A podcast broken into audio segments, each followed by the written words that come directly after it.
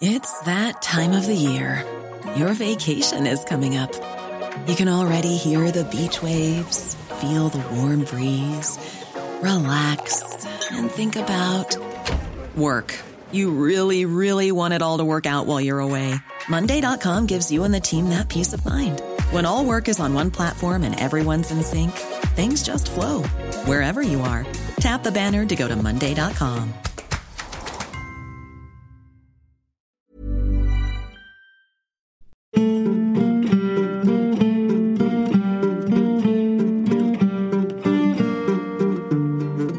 gesagt, gut, dann schickt uns halt ein paar Haare von Beethoven, wir analysieren das. Das ist eigentlich ein völlig neues Bild von Beethoven, das Sie da entdecken. Ja, es ist ein armer Mensch gewesen, ja, damals.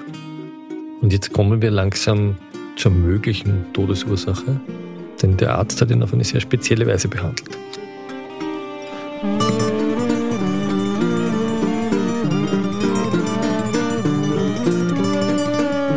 Herzlich willkommen, liebe Zuhörerinnen und Zuhörer zu Klenk und Reiter, dem Falter-Podcast aus der Gerichtsmedizin. Ich bin Florian Klenk, Chefredakteur der Wochenzeitung Falter und mir gegenüber sitzt Christian Reiter, Gerichtsmediziner. Herr Professor Reiter, vielleicht für die, die den Podcast noch nicht gehört haben, was macht ein Gerichtsmediziner eigentlich so, wenn der Tag lang ist? Gerichtsmediziner versucht, medizinische Sachverhalte den Juristen zu erklären, damit die ihre juristischen Entscheidungen treffen können. Man könnte also sagen, so eine Art Dolmetscher in medizinischen Fragestellungen. Sie rekonstruieren die letzten Minuten im Leben eines Toten. Wir versuchen selbstverständlich auch, Todesfälle zu klären und den Juristen Grundlagen für ihre Entscheidungen zu finden. Wir machen da ja so eine Art wienerischen True Crime Podcast. Das heißt, wir versuchen nicht nur schaurige Kriminalgeschichten zu erzählen, sondern wir wollen ja auch immer ein bisschen was über die Zeitgeschichte erzählen, über den Zeitgeist, über die Wissenschaft, die versucht, politische Ressentiments zu bekämpfen. Und heute reden wir über einen historischen Fall, und zwar über den Fall des Ludwig van Beethoven. Das war für die, die ihn nicht kennen, ein Komponist, 1770 in Bonn geboren, 1827 in Wien gestorben, taub.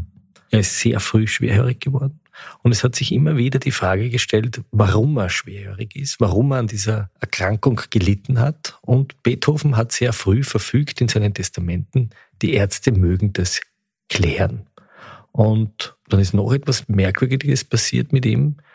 Die Fans von ihm wollten immer eine Locke, weil er so einen schönen Lockenkopf hatte. Und mit dieser Locke wollen wir jetzt beginnen. Es ist nämlich bei Sotheby's eine Locke versteigert worden, 582 Haare, um ganz genau zu sein, um 360 Pfund. Wann war das und warum hat man diese Locke versteigert und wem hat sie wirklich gehört? Nun, diese Versteigerung fand am 1. Dezember 1994 statt. Äh, diese Locke stammte aus dem Nachlass eines dänischen Arztes, der an der Nordspitze Dänemarks gelebt hat, als praktischer Arzt. Und diese Locke hatte eine entsprechende Vorgeschichte, weil sie war in einem Medaillon gefasst und in dem Medaillon gab es einen Brief äh, über den Herkunft dieser Locke. Was ist da drin gestanden in dem Brief? Ja, diese Locke wurde nach dem Tod Beethovens von dem damals 15-jährigen Ferdinand Hiller, das war ein junger Musiker, der äh, damals gemeinsam äh, mit Johann Nepomuk Hummel der ein Freund Beethovens war, den sterbenskranken Beethoven in Wien besucht hat. Hummel kam nach Wien, wollte sich von seinem Freund Beethoven verabschieden und hat den jungen Hiller mitgenommen. Äh, sie haben dann den Beethoven mehrere Male in seiner Wohnung besucht äh, und als Beethoven verstorben war, durfte der Ferdinand Hiller eine Locke vom Kopf des Beethovens entnehmen. War das üblich damals, dass man von berühmten Menschen einfach, ähm, wenn die tot sind, das ist ja ungewöhnlich, dass man einer Leiche einfach ein Stück Das ist heute ungewöhnlich, ist aber äh, damals äh, nicht unüblich gewesen. Und es gibt, wie ich im Laufe der Jahre recherchieren konnte, relativ viele Beethoven-Locken. Das heißt, man hat den Beethoven nach seinem Tod, weil er diese imposante Frisur gehabt hat, offenbar äh, mehrere Locken abgezupft vom Kopf. Mein Freund Bankel, der Pathologe, hat einmal gesagt, er glaubt, der Beethoven war kahlköpfig als man ihn begraben hat, weil jeder wollte Locke haben als Reliquie von dem großen Komponisten. Aber diese Locke ist in der Familie Hiller vererbt worden. Jetzt muss man vielleicht dazu erzählen, in einem anderen Podcast, den wir gemacht haben, da reden wir über die Mary Wetscherer, die Geliebte des Kronprinzen Rudolf. Auch dort hat jemand noch 1993 aus dem Grab die Leiche entwendet und ihr eine Locke abgeschnitten. Die hatte auch sehr schöne Haare. Auch die war sozusagen Gegenstand einer Untersuchung. Aber kommen wir zurück zum Beethoven. Diese Locke wird versteigert, 582 Haare. Die Locke kommt in den Besitz des Dr. Freming in Dänemark äh, und wird nach seinem Tod versteigert. Und wird ersteigert von äh, zwei Personen in den USA, äh, einem Herrn Ira Brilliant und einem Alfredo Guevara. Alfredo Guevara ist ein Urologe in Nogales in Arizona äh, und der ist ein Beethoven-Fan und der hat aus dieser Locke, die insgesamt also 582 Haare enthalten hat, hat er seinen Anteil an der Bezahlung dieser Locke gefordert und hat 160 Haare dafür bekommen. Das heißt, dieses Medaillon wurde geöffnet und die Haare wurden gezählt und wurden zu, zu, zu entsprechenden finanziellen Teilen aufgeteilt. Das sind ziemliche Nerds, diese Beethoven-Fans, muss man sagen. Offenbar. Damals wie heute. Offenbar. Also die stehen irgendwie auf diesen Wuschelkopf und das genau. taugt ihnen. So.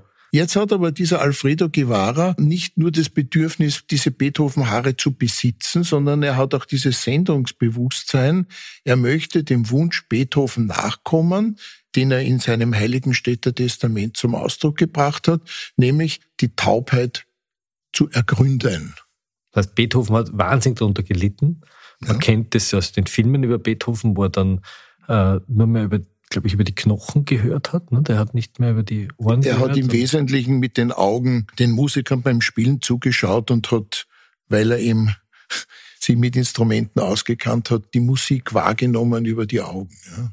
Durch die spielenden Musiker. Und das war ein riesiges Trauma für ihn und er wollte wissen, oder auch für die Nachwelt geklärt wissen. Die Ursache seiner, seiner Taubheit. Und diese Locke war jetzt sozusagen eine Möglichkeit herauszufinden. Das zu erforschen. Äh, jetzt ist es so, dass äh, diese Locke in einem Teilchenbeschleuniger in den USA untersucht wurde, ein, ein nicht zerstörendes Untersuchungsverfahren. Das war eine Bedingung. Das ist eine Gewahrer. Bedingung, denn wenn ich mir jetzt um ein sündbares Geld 160 Haare von Beethoven erwerbe, dann möchte ich die auch nachher noch weiter besitzen. Wobei die eh relativ wenig gezahlt haben, 360 ja, Pfund weil für 580 mir ist von einer Jahre. anderen Locke bekannt, die wesentlich teurer ein paar Jahre später versteigert Das war die Halmsche Locke, die über die werden wir nachher reden. Die Halmsche Locke hat schon 40.000 Euro gekostet. So ist es.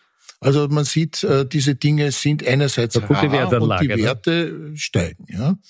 Nun, bei der Untersuchung dieser Beethoven-Haare im Teilchenbeschleuniger hat sich zur großen Überraschung gezeigt, dass in den Haaren Beethovens eine Bleikonzentration vorlag, die fast hundertmal höher ist, als sie bei derzeit lebenden Menschen vorkommt. Das heißt, man hat vermutet, dass der Herr Beethoven an einer Bleivergiftung gelitten hat und dass möglicherweise diese Bleivergiftung im Zusammenhang mit seiner Ertaubung steht. Denn es gibt in der Literatur, aber in der medizinischen Literatur gibt es vieles, einzelne Fälle, bei denen Leute nach einer Bleivergiftung auch taub geworden sind. Jetzt müssen wir mal zurückblicken an den Beginn des 19. Jahrhunderts, Ende des 18. Jahrhunderts.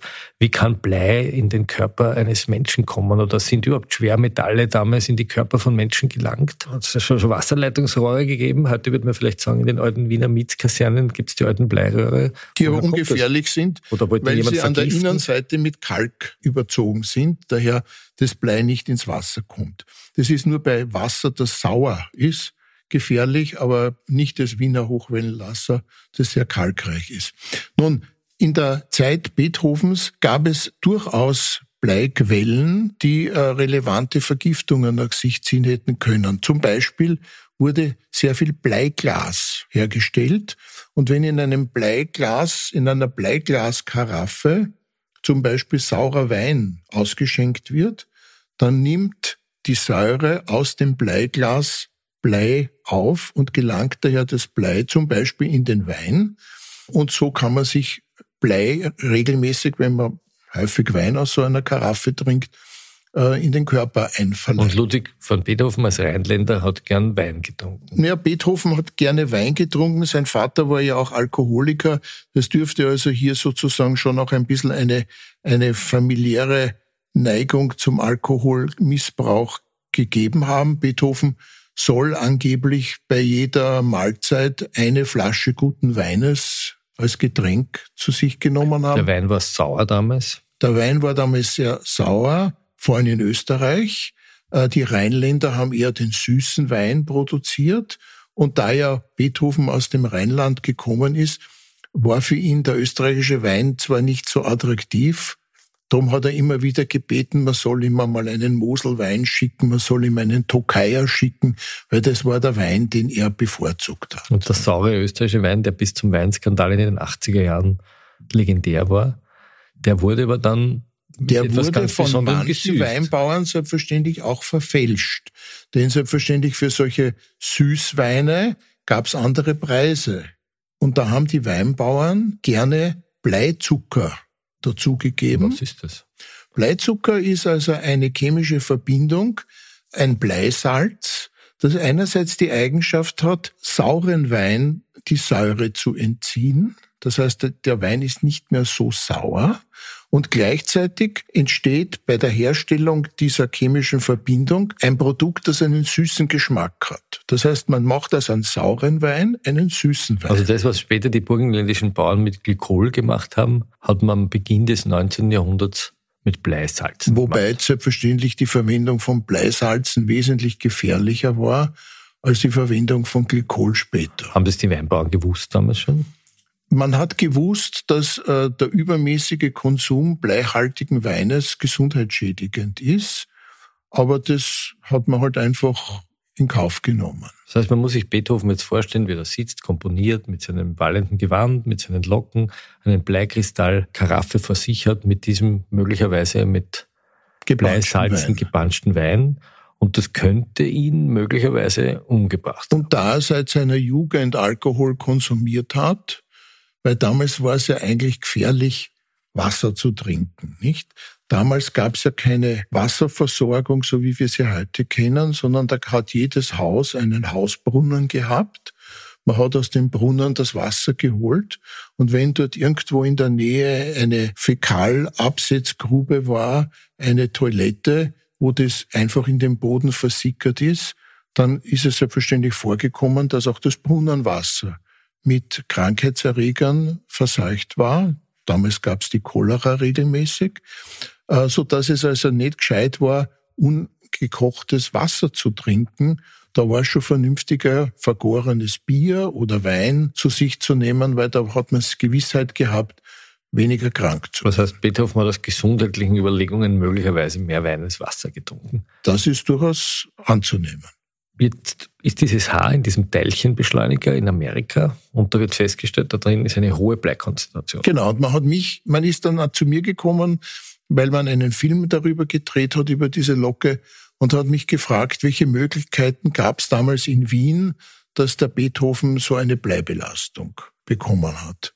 Es gab ja auch Farbstoffe, mit denen man Wände angemalt hat. Die nachgelesen Fische könnten eine Möglichkeit gewesen sein. Selbstverständlich gab es hier auch eine relativ hohe Umweltbelastung mit Blei zur damaligen Zeit. Warum eigentlich? Weil eben zum Beispiel Farbstoffe, mit denen Wände angemalt wurden, das war das Bleiweiß. Wenn das verwittert, kommt es ins Oberflächenwasser, geht in Bäche, in, in größere Flüsse und wenn man von dort Fische isst, und Beethoven hat gern Fisch gegessen, dann kann es passieren, dass man sich doch ganz schön mit Blei belastet. Das heißt, die Flüsse in Wien, der Alserbach oder was auch immer, waren oft Durchaus giftiger. mit Blei belastet, viel, viel giftiger und gefährlicher als heutzutage. Und äh, man hat mich gefragt, was, was gab es für Möglichkeiten, dass Beethoven bleibelastet war. Und ich habe gesagt, Bleibelastung hin oder her, gut oder schön, aber ich hätte gerne gewusst, nicht wie hoch ist die Konzentration in einem Haarbüschel, sondern wenn man über eine Vergiftung spricht, dann sollte man den Verlauf einer Vergiftung rekonstruieren und gerade das Haar stellt ja einen Chronometer dar. Das ist so ein Lineal der Zeit. Das weiß man aus der Drogenfahndung. Aus der Drogenfahndung kannst du ziemlich haben, genau. Haben manche Politiker sozusagen sehr kurz geschorene Haare gehabt. Nicht der Politiker, sondern auch andere Persönlichkeiten des öffentlichen Lebens, die Skispringer. Ja, die, bei denen behauptet wurde, sie hätten an Drogenpartys teilgenommen, haben dann plötzlich sehr kurze Kopfbehaarung gehabt, äh, weil in dem Zeitabschnitt, in dem dieses Haar wächst, also geschaffen wird in der Haarwurzel, lagern sich auch diese Stoffe in das Haar ein. Das heißt nicht nur Drogen, sondern Schwermetall, auch Schwermetall. Aber auch Unterernährung habe ich gelernt. Also wenn jemand auch hier können Elektrolyte, andere Zusammensetzungen entstehen. So ist das Haar ein sehr guter Informant über das Leben eines Menschen während des Wachstums dieses Haares. Das erklärt jetzt, warum wir uns so besessen schon seit zehn Minuten über die Locke unterhalten, weil die Locke natürlich für Sie ein sprechendes Beweismittel ist, das 200 Jahre rückwirkend Ihnen noch eine Geschichte erzählt. Genau, wir haben also eine Vielzahl von Kriminalfällen bearbeitet, bei denen die Analyse von Haaren uns etwas über Vergiftungsabläufe sagen konnte. Und da habe ich gesagt, gut, dann schickt uns halt ein paar Haare von Beethoven, wir analysieren das. Ich habe nicht damit gerechnet, dass ich Haare bekomme, aber Alfredo Guevara hat mir dann drei Haare geschickt mit der Auflage, er möchte sie aber wieder zurückhaben. Wie war das? Dann kommt das dann mit der Post oder wie? Das kommt in einem Röhrchen oder in so einer Plastik, in einem Mini-Kripsäckchen mit einem, in einem Brief, ja. Also ganz unauffällig verschickt. Muss ein sehr berührender Moment sein, oder? Wenn man die Post aufmacht und da liegen drei Haare von Beethoven. Richtig, das ist schon beeindruckend, ja. Und äh, ich hatte zu der damaligen Zeit sehr viele wissenschaftliche Themen gemeinsam mit der Universität für Bodenkultur. Dort gab es nämlich so einen Rolls-Royce, einen analytischen Rolls-Royce, könnte man sagen, äh, die in der Lage waren, mit einem Laserstrahl Material zu verdampfen und diesen Dampf dann in den entsprechenden Analyseverfahren zu analysieren. Und da kannst du, wenn du mit dem Laserstrahl auf ein Haar schießt, innerhalb eines Millimeters Haars 50 Einzelmessungen durchführen. Das heißt, da das Haar ungefähr einen Zentimeter pro Monat wächst, kann man also bei einer Analytik von 50 Messungen pro Millimeter ein sehr enges Zeitrelief erarbeiten. Das heißt, über man kann wirklich jeden einzelnen Tag fast jeden, fast Tag, jeden rekonstruieren, Tag rekonstruieren und genau erfahren, wann das Blei in die Haare, in die Haare eingelagert. Und das haben wir dann auch gemacht. Wir haben das aber so gemacht, dass die Haare dabei nicht zerstört wurden, sondern wir haben Alfredo Guevara dann ein strickleiterartiges Haar wieder zurückgegeben. Das heißt, es sind Löcher drinnen, aber es schaut immer noch wie ein Haar aus und er war damit einverstanden. Ja? Und so konnten wir über die letzten 120 Tage vor Beethovens Tod, konnten wir anhand dieser Haare ein Spektrum über die Bleibelastung rekonstruieren. Und ein bisschen über sein Leben rekonstruieren. Jetzt hat man herausgefunden, dass er im Winter 26, 27 schwer erkrankt ist, dass er Fieber bekommen hat. Er hat über den Spätsommer, Herbst hat er Urlaub bei seinem Bruder in Kneixendorf in der Wachau gemacht. Also das ist schon relativ knapp zu seinem Tod, muss man sagen. Ja. Also er ist ja nicht sehr alt geworden, er ist 57 Jahre geworden, ist 1827 gestorben und kurz vor seinem Tod macht er einen Urlaub bei seinem Bruder in Kneixendorf. Sicher wohl auch, weil es das einerseits wieder eine Weingegend ist, äh, weil es im Herbst dann einen frischen Sturm gibt und äh, er ist durch die Weingärten gegangen, hat komponiert. Und da wird schon beschrieben in dieser Zeit, dass er nicht bei gutem Appetit war, dass er mehr getrunken hat als gegessen und dass auch sein Bauchumfang zugenommen hätte. Das zeigt, dass hier eine Bauchwassersucht sich entwickelt hat. Das heißt, er ist dick geworden, obwohl er nichts gegessen hat. Der Bauchumfang ist größer geworden. Äh, weil sich Flüssigkeit in der Bauchhöhle angesammelt hat. Und das ist meistens das Zeichen einer, einer Lebererkrankung, ein Leberversagen, das sich hier anbahnt. Äh, und das konnte dann später dann auch durch die Obduktion Beethovens in dieser Weise bestätigt werden. Weiß man, woher das Leberversagen hatte? Die Leber wird so beschrieben in, bei der Obduktion, dass man daraus schließen kann, dass es möglicherweise die Folge einer infektiösen Hepatitis war. Das hat er sich vielleicht in irgendeinem Wirtshaus geholt. Es ist durchaus möglich, dass diese Hepatitis durch Brunnenwasser äh, übertragen wurde. Aber das erklärt noch nicht, warum das Blei in seinem Haar war. Das ist richtig. Ähm, Beethoven ist dann Ende November 1826 aus der Wachau nach Wien wieder übersiedelt.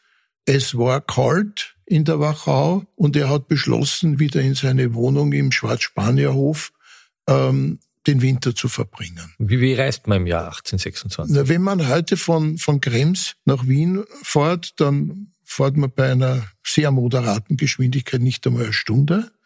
Damals war das also ein Weg, der mit Kutsche eine Übernachtung erforderlich machte.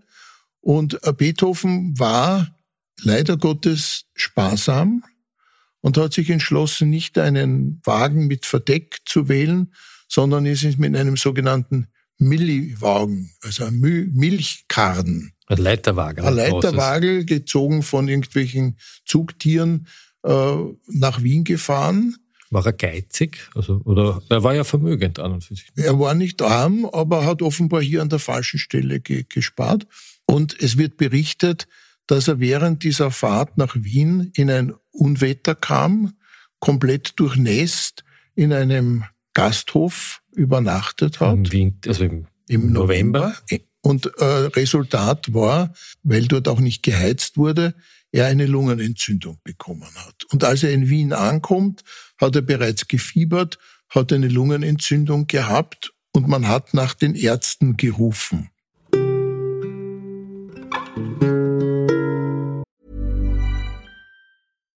One size fits all seemed like a good idea for clothes. Nice dress. Uh, it's a it's a t-shirt. Until you tried it on. Same goes for your healthcare. That's why United Healthcare offers a variety of flexible, budget friendly coverage for medical, vision, dental, and more. So, whether you're between jobs, coming off a parent's plan, or even missed open enrollment, you can find the plan that fits you best. Find out more about United Healthcare coverage at uh1.com. That's uh1.com.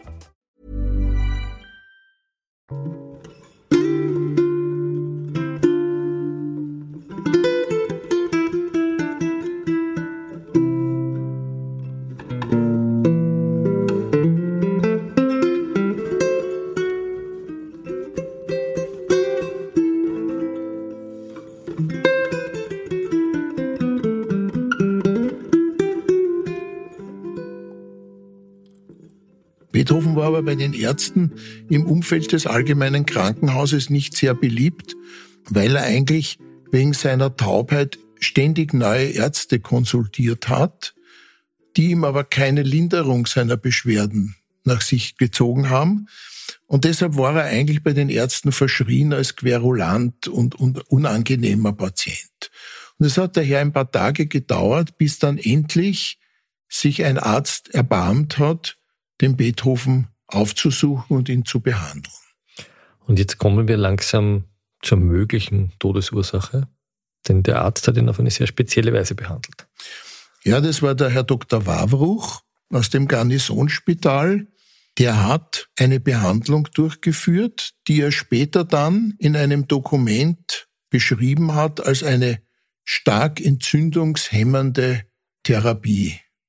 Er hat nicht gesagt, was es war, aber eine stark entzündungshemmende Therapie und tatsächlich hat sich die Lungenentzündung gebessert, aber als Folge der Therapie kam es zu einer massiven Zunahme der Bauchwassersucht. Das heißt, es war eine Therapie, die zwar die Lungenentzündung geheilt hat, aber der Leber sehr zugesetzt hat.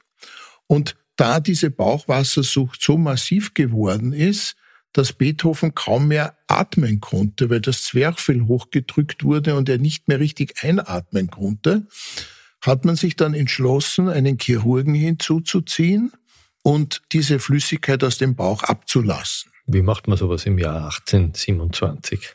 In der damaligen Zeit machte man das ohne lokale Anästhesie also Zähne zusammenbeißen. Also bei lebendigem Leibe wurde Beethoven in den der Bauch, Bauch gestochen. Na, aufgestochen. Es wurde ein Metallröhrchen durch die Bauchdecke in den Bauch eingeführt und es wurden dort entsprechende Mengen Flüssigkeit abgelassen. Das heißt ein dünnes Rohr, oder wie muss man sich das vorstellen? So ein, Ja, so äh, ein dickerer Strohhalm in der Art. und der wird in dem lebendigen Leib in den Bauch. Man macht ein kleines Schlitzel mit dem Skalpell in der Bauchdecke, schiebt dann so ein Metallröhrchen hinein und lässt es so lange rinnen, als es rinnt.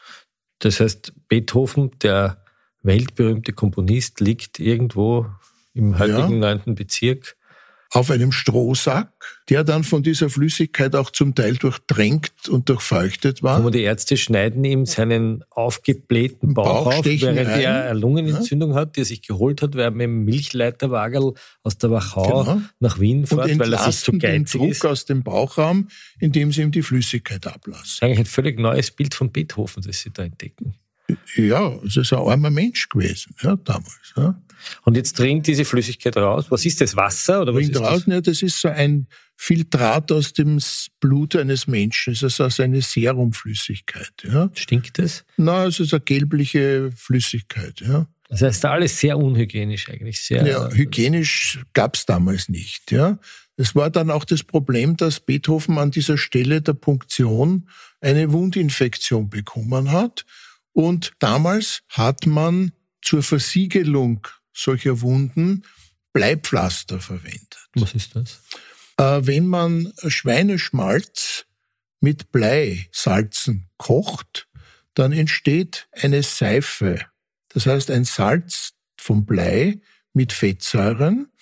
Und das ist eine Paste, die ist klebrig zum Versiegeln. Vergleichbar etwa mit dem Klebestoff auf einem Leukoplast oder auf einem Pflaster. Das heißt, man hat die Wunde richtig zugemacht, damit kein Dreck Es ist klebrig, es ist versiegelnd und durch das Blei auch antibakteriell. Weil Blei wirkt auf Mikroorganismen hemmend und daher ist es auch lokal desinfizierend. Und das ist Lege Artis gewesen. Das war damals Lege Artis, aber selbstverständlich an den Wundrändern wird Blei in den Körper aufgenommen. Gleichzeitig behandelt es aber die Wundinfektion und verhindert, dass in die Wunde etwas hineinkommt, was nicht hineinkommen soll und verschließt die Wunde auch, damit es nicht ständig zum weiteren Nässen kommt. Und dann kommt es zu einem Verschluss dieser Wunde im Rahmen der Wundheilung. Leider Gottes musste bei Beethoven mehrmals so eine Punktion durchgeführt werden. Von Mal zu Mal ist es ihm schlechter gegangen. Zum Schluss kam es dann zum Bild des Leberversagens und er ist dann letztlich unter dem Bild des Multiorganversagens verstorben. Das hat aber jetzt noch immer nicht die Todesursache geklärt. Oder doch? Äh, Beethoven wurde auf seinen eigenen Wunsch nach seinem Tod obduziert. Der damalige Chef der Pathologie im Allgemeinen Krankenhaus hat ein Obduktionsprotokoll verfasst. Und daraus ist ersichtlich, dass Beethoven eine kleinknotige Leberzirrhose gehabt hat. Diese kleinknotige Zirrhose spricht dafür, dass er eine Hepatitis-Infektion durchgemacht hat äh, und dass das die Leber so massiv geschädigt hat, dass es auch erklärt, warum er in der Zeit von Kneixendorf einen zunehmenden Bauchumfang bekommen hat. Die Leber war damals schon in einem sehr schlechten Das Zustand. heißt, er hat sich eigentlich krank getrunken. Er hat durch diese Infektion die Leber geschädigt und bei einer Hepatitis-Erkrankung ist es also das Konsumieren von Alkohol absolut kontraindiziert.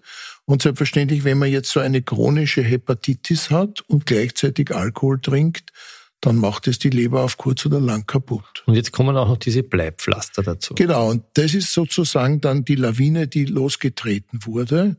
Denn äh, die Ärzte wussten von dieser Leberzirrhose nichts und haben ihm eine bleihaltige Arznei gegeben. Wir konnten aus den Analysen der Haare zeigen, dass ab der Behandlung durch Dr. Wawruch, als der die entzündungshemmende Arznei gegeben hat, Spitzen in den Haaren mit Bleibelastung aufgetreten sind. Also zur Behandlung der Lungenentzündung hatten wir einen massiven Peak, äh, wo man sehen konnte, hier wurde Blei in großer Menge dem Körper zugeführt.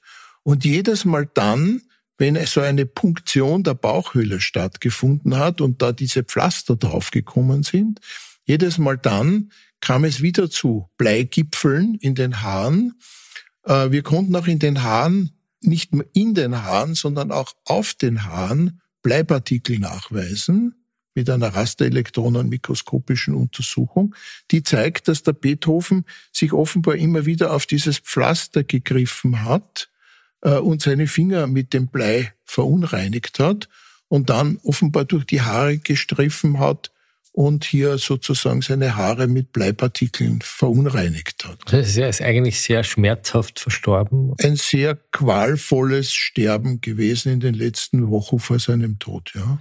Das heißt, der Tod war sozusagen die Folge der Grunderkrankung und die Kombination mit einer Therapie, die bei ihm nicht angezeigt gewesen wäre, hätte man gewusst, dass er eine Leberzirrhose hat. Jetzt gibt es noch zwei Rätsel, die wir noch nicht gelöst haben. Das eine ist, ob seine Taubheit etwas damit zu tun hatte. Und das andere ist, was es mit der zweiten Locke auf sich hat, die um 40.000 Euro verkauft wurde.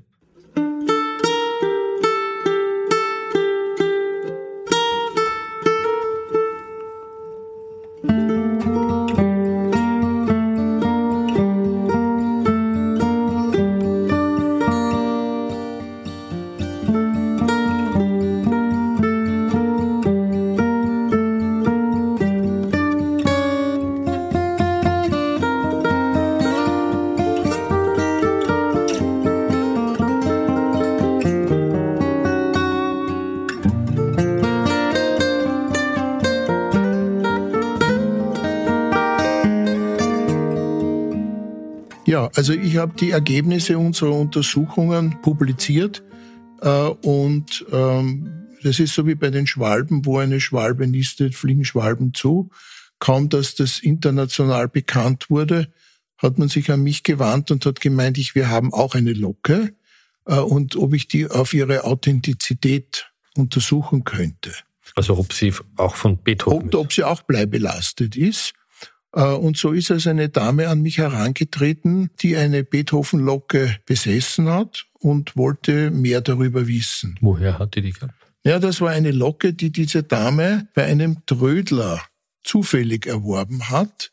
Das also war eine Dame, die hat eine kleine Galerie gehabt, wo sie Bilder verkauft hat und die dann immer wieder für diese Bilder auch Bilderrahmen benötigt hat. Und die hat einen, hat mehrere Trödler gehabt, bei denen sie immer wieder Bilderrahmen gekauft hat. Und da hat sie eines Tages zufällig so ein größeres Medaillon, also Durchmesser ungefähr wie eine Handfläche, ein so ein Medaillon mit einem schwarzen Rand erworben und da war eine Locke drinnen. Auch dieses Medaillon hatte eine Beschriftung und da stand drauf, dass es sich um eine Locke Beethovens handelt, die vom Herrn Halm, einem Komponisten, äh, vererbt wurde an einen, seinen Schüler, der hieß Epstein. Und diese Locke ist dann bei einer Tombola von Epstein gespendet worden. Nur der Herr Epstein hat diese Locke dann selbst im Rahmen dieser Tombola wiedergewonnen. Und wie kam die zu dem Trödler? Das weiß kein Mensch. Irgendwo und der Trödler hat das gewusst? Oder? Nein, der Trödler hat das nicht gewusst. Der hat der Dame halt einfach zehn Bilderrahmen verkauft äh, und so kam die in den Besitz dieser Locke. Und wollte aber dann von mir, dass ich eine Expertise mache, ob das auch eine wirklich eine Beethoven-Locke ist. Und wir haben hier eine Untersuchung dieser Locke durchgeführt. Und dann kam die große Überraschung, dass die Bleibelastung in dieser Locke nicht vergleichbar war mit der Locke von Hiller, also von Alfredo Guevara. Und da war dann die Frage, warum ist das so? Könnte zwei Möglichkeiten haben. Entweder es ist nicht die Locke von Beethoven oder sie wurde früher abgeschnitten. So ist es. Also nicht am Totenbett, sondern zu Lebzeiten. Es gibt zur Geschichte der Halmlocke eine gute Dokumentation, äh, aus der zu entnehmen ist, dass eine Ehefrau eines Musikerkollegen Beethovens immer schon gerne eine Beethoven-Locke gehabt hätte. Also ein Groupie. Ein Groupie.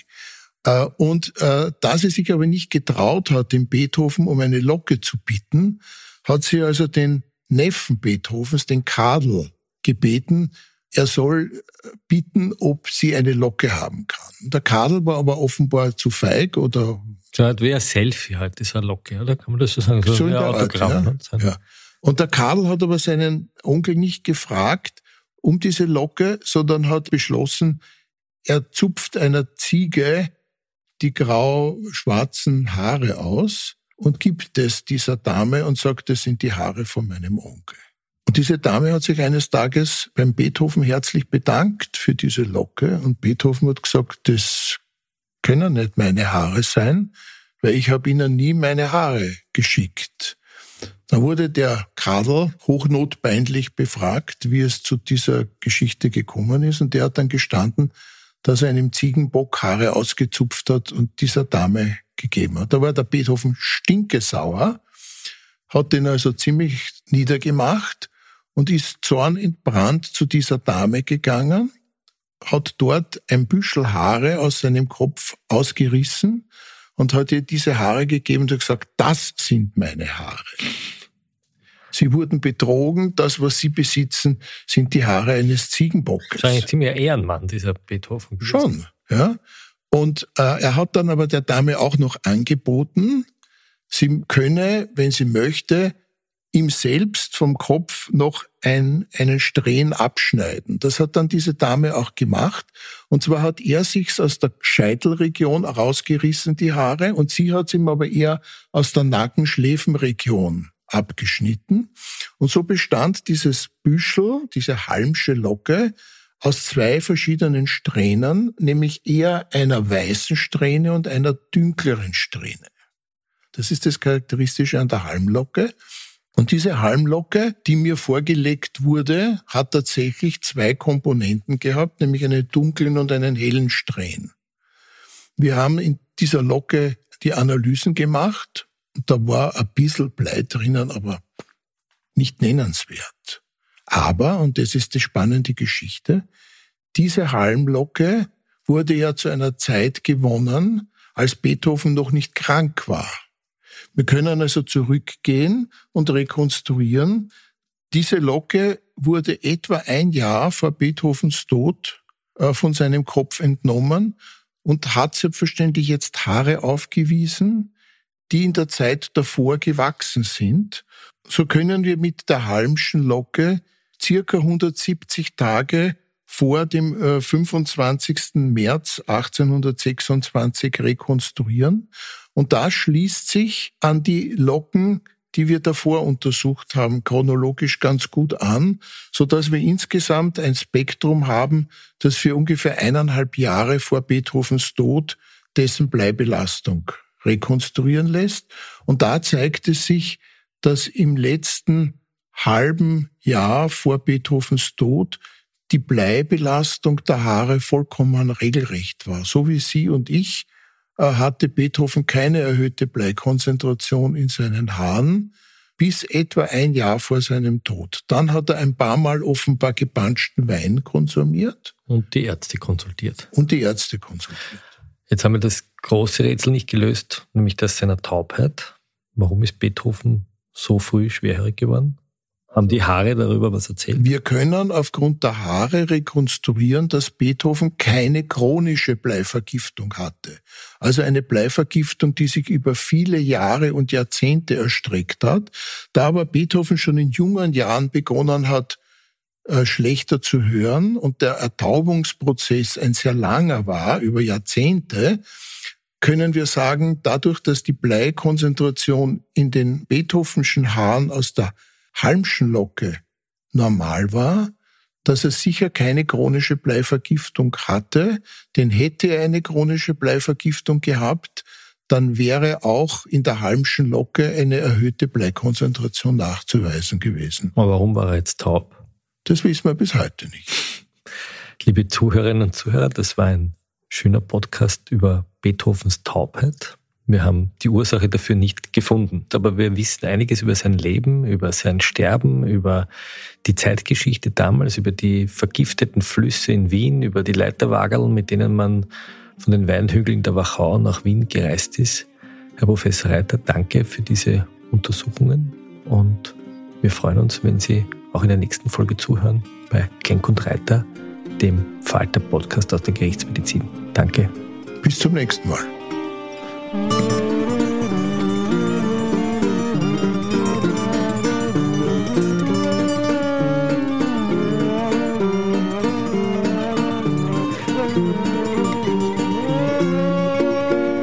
Musik, die Sie hören, kommt von Ernst Molden. Produktion und Regie für diesen Podcast hat Miriam Hübel übernommen. Georg Schober ist unser Audiotechniker. Im Namen des Teams sage ich danke, dass Sie auch dieses Mal wieder eingeschaltet haben. Wenn Ihnen diese Folge von Klenk und Reiter gefallen hat, erzählen Sie Ihrer Familie und Ihren Freunden von unserem Podcast oder hinterlassen Sie eine 5-Sterne-Bewertung in der Podcast-App Ihrer Wahl. Sie wissen schon die Algorithmen. Bis zum nächsten Mal. Bleiben Sie uns gewogen und bleiben Sie am Leben.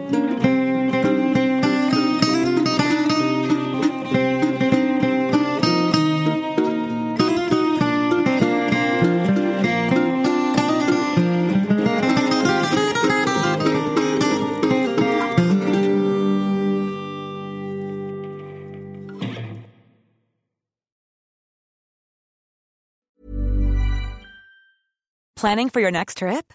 Elevate your travel style with Quince. Quince has all the jet setting essentials you'll want for your next getaway, like European linen, premium luggage options, buttery soft Italian leather bags, and so much more. And is all priced at 50 to 80% less than similar brands. Plus, Quince only works with factories that use safe and ethical manufacturing practices. Pack your bags with high-quality essentials you'll be wearing for vacations to come with Quince. Go to quince.com slash pack for free shipping and 365-day returns.